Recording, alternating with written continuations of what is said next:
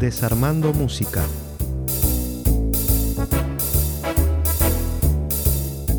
Soy Esteban Luis y los invito a descubrir las particularidades y curiosidades de las grandes obras.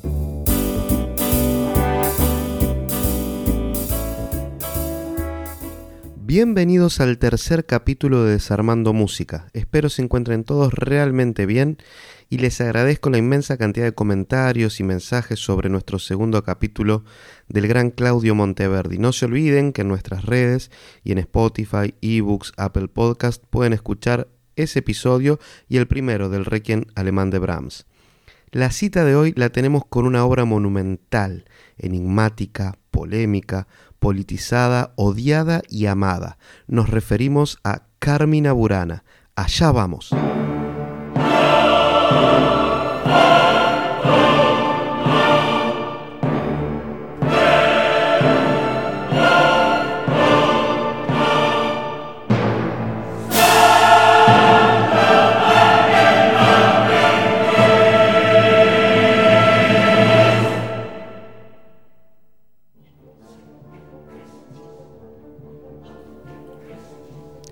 Carmina Burana de Karl Orff es una de las obras sinfónico-corales más reconocidas del siglo XX. Hay motivos que hacen que sea apasionante su estudio y análisis, por eso lo elegí para este episodio. Motivos musicales, claramente, pero también sociales y políticos. Carmina Burana nace en el momento histórico del más ferviente auge del nazismo, pero su texto, por otra parte, tiene como base una colección de poemas medievales, esta doble faceta también de la función de la lírica medieval y del nazismo le da realmente un marco inmejorable para todo lo que son polémicas, amores, odios, conjeturas y demás.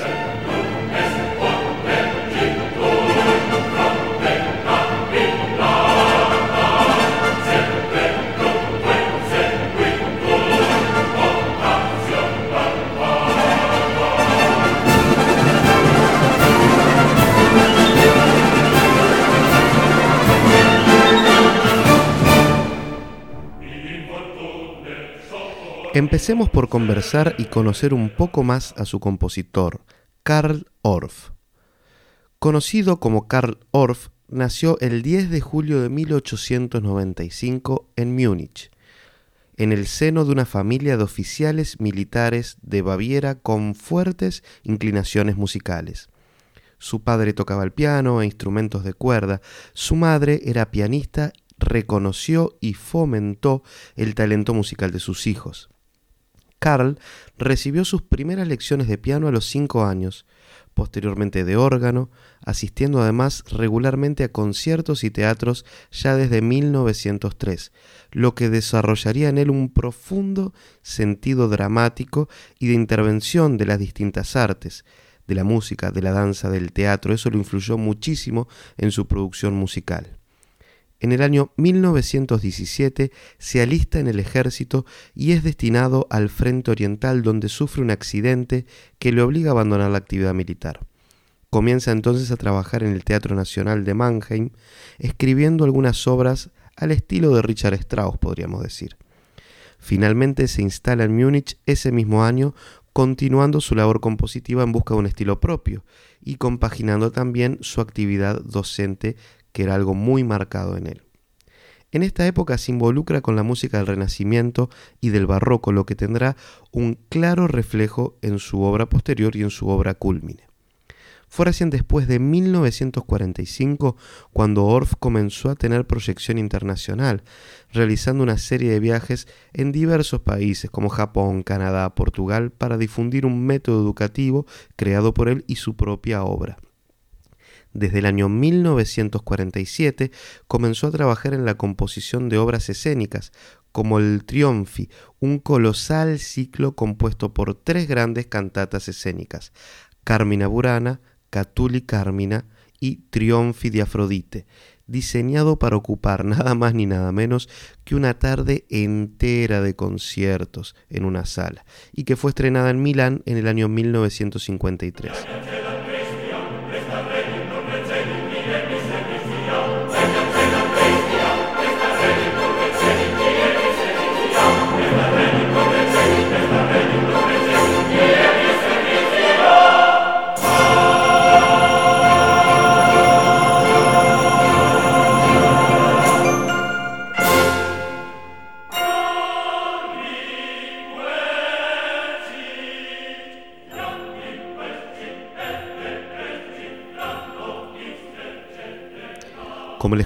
Al inicio, además de ser una obra apasionante, tiene ingredientes históricos, sociales que la hacen única. Uno de estos condimentos es la relación de Orff con el nazismo. Como alemán que vivió sin exiliarse durante la época de auge y caída del gobierno de Hitler, la cuestión acerca del grado de implicación y el apoyo al régimen nazi de Orff es prácticamente inevitable. La posición de Orff frente al régimen es muy ambivalente y su actitud fue muy críticamente observada por sus propios contemporáneos. Para algunos, según nuevos posicionamientos musicológicos, podemos demostrar y determinar que Orff no era nazi, por las siguientes cosas. Nunca fue miembro del partido, no demuestra ninguna simpatía hacia su ideología, no tuvo funciones públicas en la Reich Kammer o en otras instituciones similares y no fue considerado en ningún momento como compositor oficial del régimen. Otros autores piensan distinto y tienen una opinión más escéptica acerca de nuestro compositor del día y manifiestan que Orff prosperó a pesar de que Carmina Burana había sido un éxito con los nazis porque se presentó engañosamente como un colaborador de la resistencia antinazi y la oficina del gobierno militar de Estados Unidos le dio el visto bueno ideológico. La ambivalencia de Orff con respecto al régimen es realmente grande. Sin duda podemos contar entre los tres o cuatro compositores más importantes del Tercer Reich a Karl Orff, coexistiendo las dos interpretaciones extremas posibles, era parte o no era parte. Por un lado, Orff sigue siendo actualmente para muchos un representante de la actividad cultural pro-nazi. En 1987, un año después de la muerte del compositor, se señaló que su obra principal, Carmina Burana, de 1937, a, a la que nos estamos refiriendo, habría sido tan exitosa dentro del Tercer Reich porque el propio Hitler la adoraba. Y por otro lado encontramos eventos históricos remarcables como que en 1966 la Ópera Nacional de Israel representó por primera vez los Carmina Burana argumentando que el propio Orff había sido un activo luchador de la resistencia.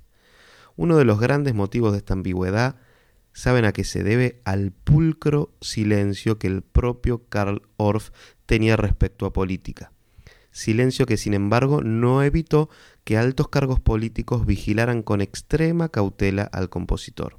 Los historiadores tendrán sus versiones y ustedes, amigos, podrán sacar sus conclusiones y opiniones al respecto. Lo que es claro es que no es un tema saldado, ni mucho menos.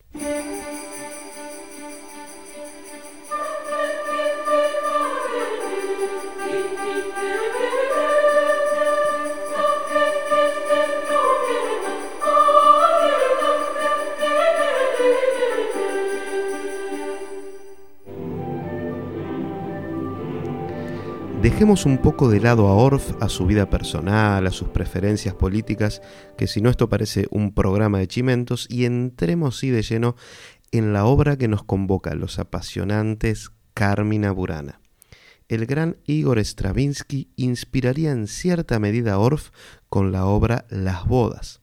En una carta de 1933, Orff ya le pedía a Hoffman, su gran colaborador, algunos textos en latín, para un pequeño ciclo, le decía él, de cuatro a cinco poemas, aunque tardaría un año más en referirse por primera vez a los Carmina Burana, comenzando una labor increíble que lo llevaría a establecer el núcleo fuerte principal de la obra ya hacia 1935. Los textos de los Carmina Burana surgen del Codex Buranus, este es una colección de 254 poemas medievales en latín, en alemán, en alto alemán, en francés, con temática realmente diversa y compilado hacia mediados del siglo XIII. Los poemas se dividen en cuatro bloques temáticos, que podemos dividir como los poemas satírico-morales, los poemas amatorios, las canciones de taberna y juego de dados y los poemas religiosos. La primera edición de estos textos sería en el año 1847, donde tomaría el nombre común con la que hoy los conocemos, Carmina Burana.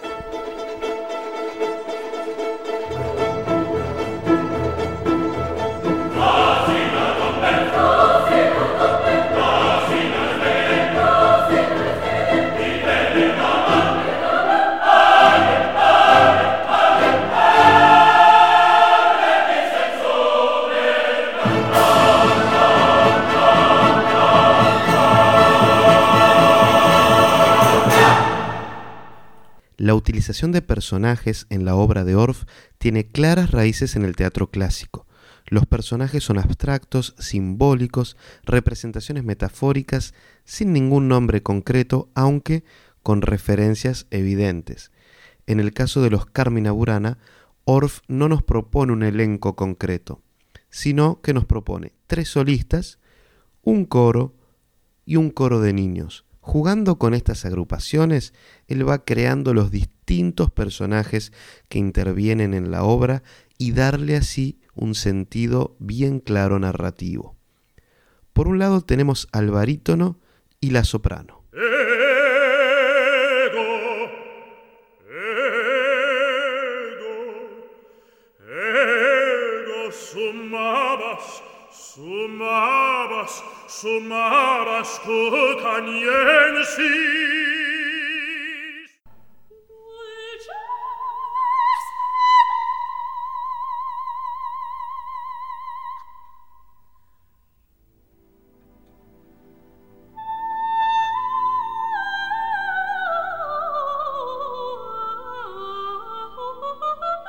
Se trata de los protagonistas de la obra.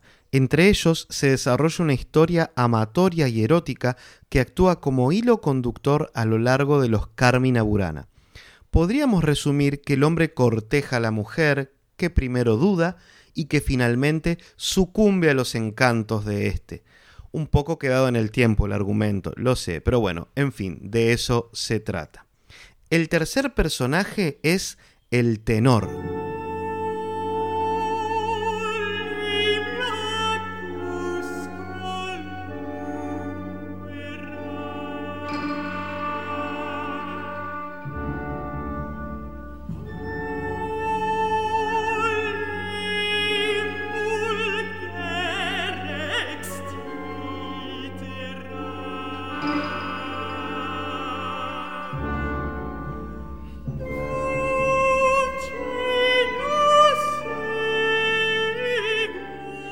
El tenor solo canta el número 12, Olim Lacus, en un registro, como acaban de escuchar, sumamente agudo, que en ocasiones hasta es cantado por un contratenor. Igualmente es bien claro que Orff lo que buscaría es que fuera un tenor, porque el sonido que emite un tenor en esa tesitura, en esa zona aguda, da el efecto que el compositor busca, que es justamente el de imitar a un cisne que está siendo asado, cocinado lentamente. Ahora vamos con el coro.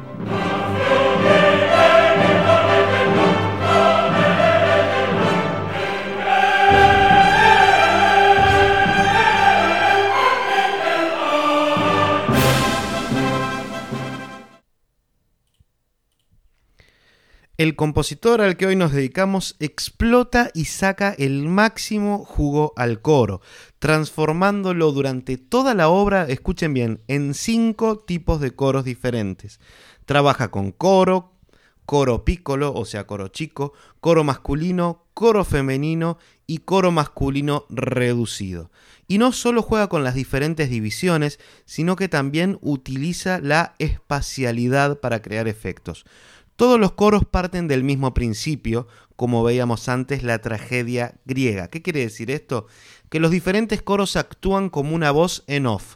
Por ejemplo, el coro masculino que interviene en el bloque de la taberna representa la voz de los hombres que están tomando en la posada y bebiendo muy divertidos. O las voces femeninas del número 9, por ejemplo, son las mujeres que llaman a los hombres hacia ellas, por nombrar nada más un par de momentos. Como les decía, uno de los coros que utiliza es el coro infantil.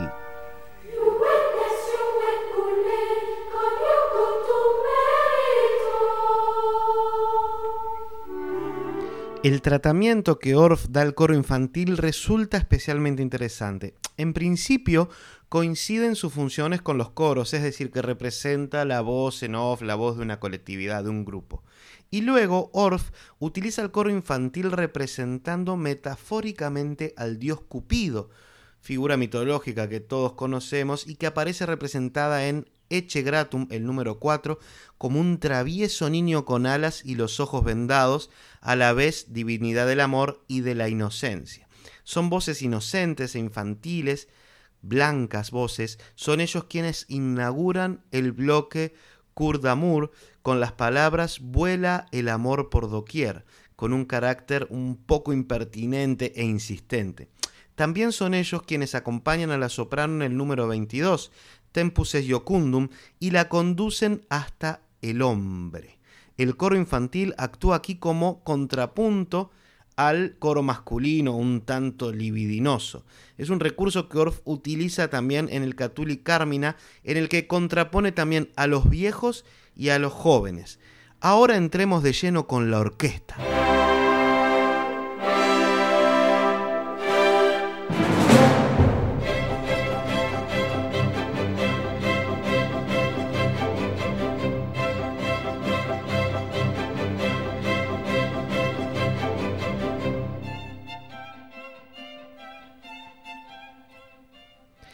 Tal vez de un modo menos evidente, la orquesta también tiene una esencia narrativa propia dentro de los Carmina Burana. Por un lado, la orquesta tiene un número que le es propio, el que escuchamos un poquito recién, el número 6, Tanz, o la primera parte del número 9, Reye, que es también un solo orquestal. Por tanto, sabiendo que se trata de una danza, tiene un sentido narrativo a pesar de su naturaleza puramente instrumental. La imagen que nos propone Orff son las danzas en la pradera. Además, este movimiento incluye un interesantísimo dúo entre la flauta y el timbal, instrumentos que claramente son asociados con lo pastoril y también una suerte de representación de lo masculino y lo femenino respectivamente.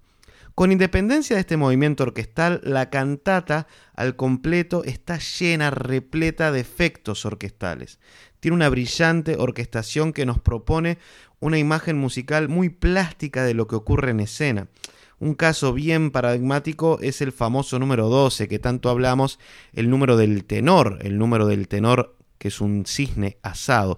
En los primeros compases, Orff nos presenta muy gráficamente al cisne con el instrumento fagot, con un color bien nasal y un tratamiento en la zona aguda que nos recuerda también a la, a la introducción de la consagración de la primavera de Stravinsky, ¿verdad? Y que de repente ese sonido es ¡pa! decapitado por un golpe de percusión completamente seco. Este es uno de los tantos efectos que Orff propone desde la orquesta.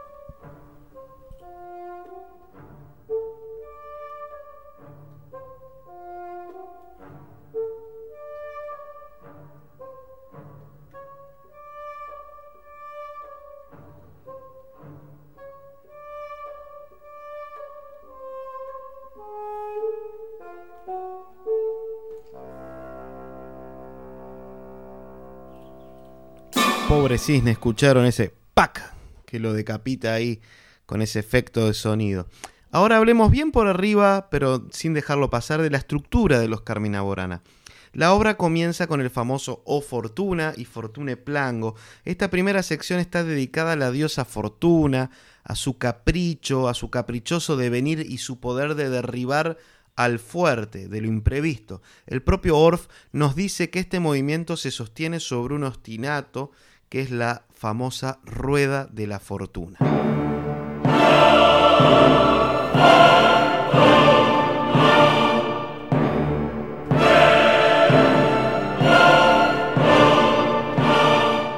Luego de estos dos movimientos que funcionan realmente como una introducción, se abre espacio a la historia, al cuento. La sección que sigue se llama Primovere, primavera. Este primer bloque está dividido en dos partes. La primera de ellas es un paulatino despertar, una imagen de amanecer. La segunda, Uf dem Anger o en la campaña, son los coros y cantos populares a cielo abierto, las rondas, los juegos. Todo comienza con la evocativa llegada de la fértil primavera. Tras la introducción de flauta y marimba, que recuerda cantos de pájaro, Orff nos muestra el lento despertar de la vida tras la muerte invernal, con el número 3, Veris Leta Facies del coro pequeño, con dinámica suave y melodía gregoriana.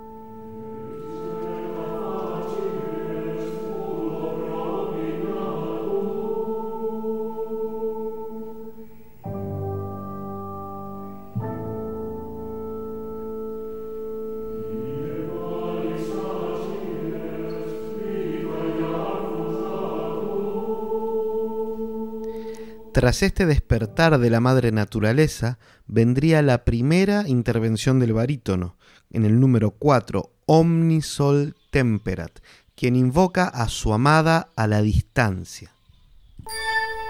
Omnia sol temperat, purus et subtilis, novo mundo reserat, faciem apris.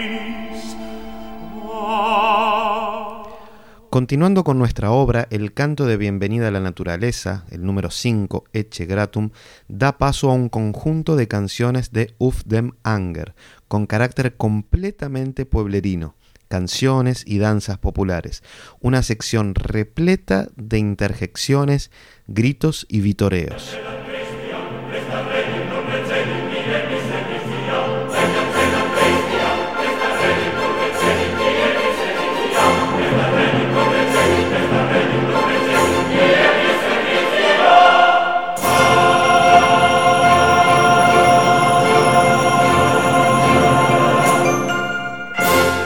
Frente a la primera parte que nos proponía la llegada de la primavera, esta segunda sección en la campiña avanza poco desde el punto de vista narrativo, digamos, comenzando con el número 6, Tanz es el número orquestal que hablábamos anteriormente.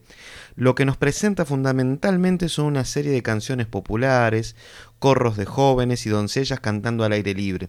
Un rasgo especialmente destacable es que se trata de una sección con claro protagonismo femenino. Desde el número 7, Floret Silva Nobilis, hasta el número 9, Reye, vemos un claro despliegue de coquetería femenina, por llamarlo de alguna manera. Muchachas intentando llamar la atención de los jóvenes compañeros.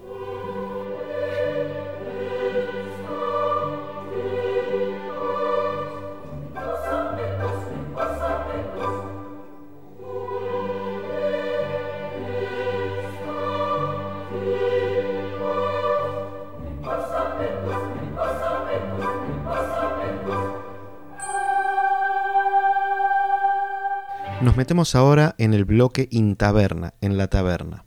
Si en el bloque anterior encontramos un claro protagonismo femenino, el in taberna es un bloque puramente masculino, donde solo interviene el coro de hombres, el barítono y el tenor. En este momento cambia radicalmente el tono de la obra, el concepto. Para empezar, el nombre del bloque en la taberna ya nos pinta un lugar cerrado, oscuro, agobiante, con mucho humo, mucho calor.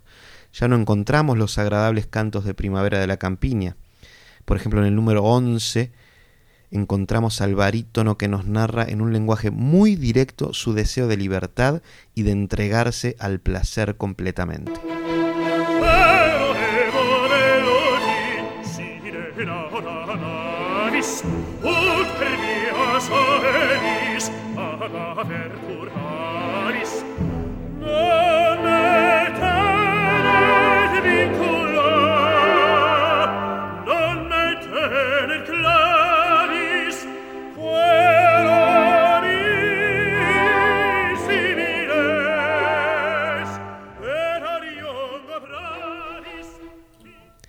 El número final de la sección es un coro de bebedores, un coro de borrachos, siendo este el broche que pone fin al bloque Intaberna con una divertida oda coral al vino.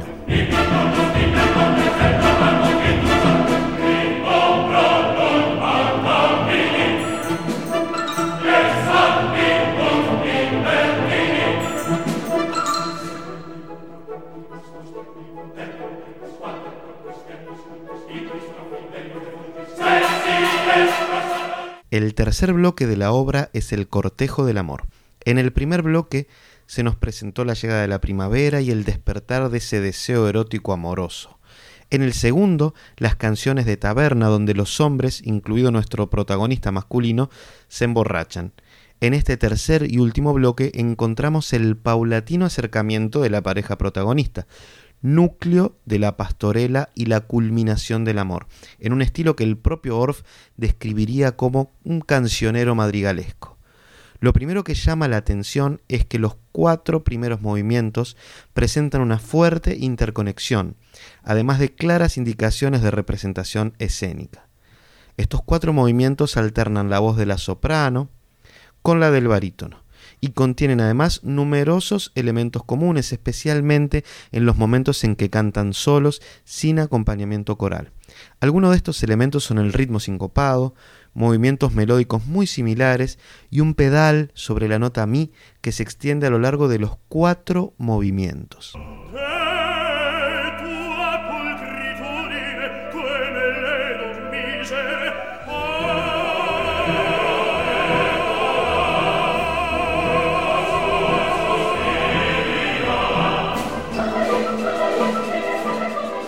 Luego de esta sección, el siguiente movimiento, Si puer cum presenta un reducido coro de hombres, donde alternan además las voces graves y agudas. Esto le da una policoralidad que posibilita un interesantísimo juego en la escena también. Provocan al barítono, cuya excitación se refleja claramente en su voz, con arpegios enormes desde el agudo, adornos y saltos de octava, más una quinta incluso.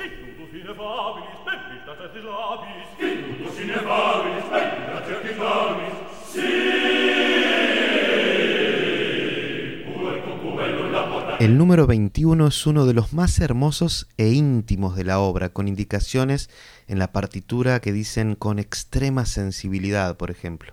En este movimiento, la mujer se enfrenta a la duda de si ceder a su deseo carnal o mantener su castidad. Finalmente, ofrece su cuello al yugo, a un yugo dulce, con una naturalidad exenta de cualquier tipo de remordimiento o cargo de conciencia.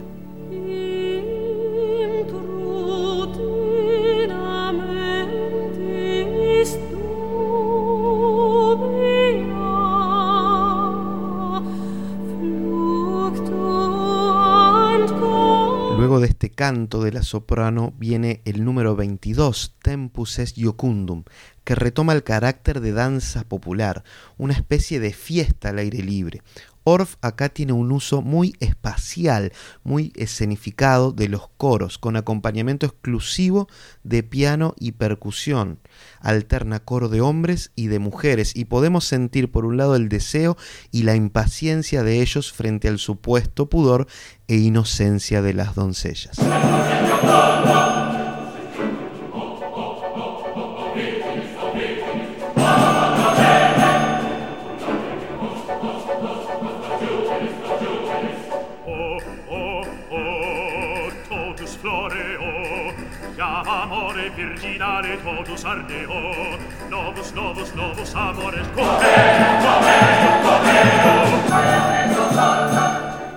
Y de repente, silencio absoluto. El hombre y la mujer en la intimidad. Ella canta, grita, exclama el número 23, dulcísime, cantando la nota más aguda de toda la monumental obra, el Re 5.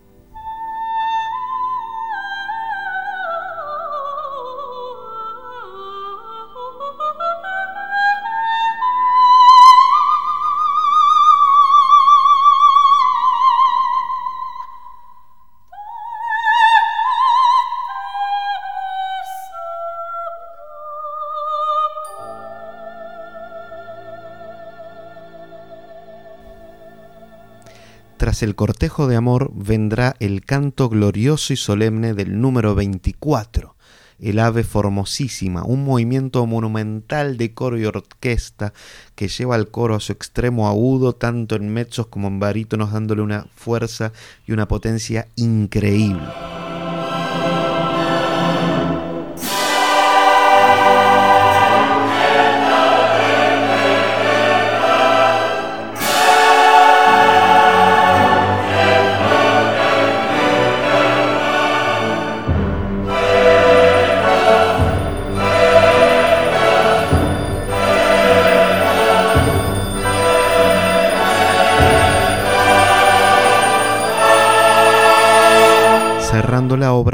Número 1 o fortuna, dando así la conexión del círculo de la fortuna completo.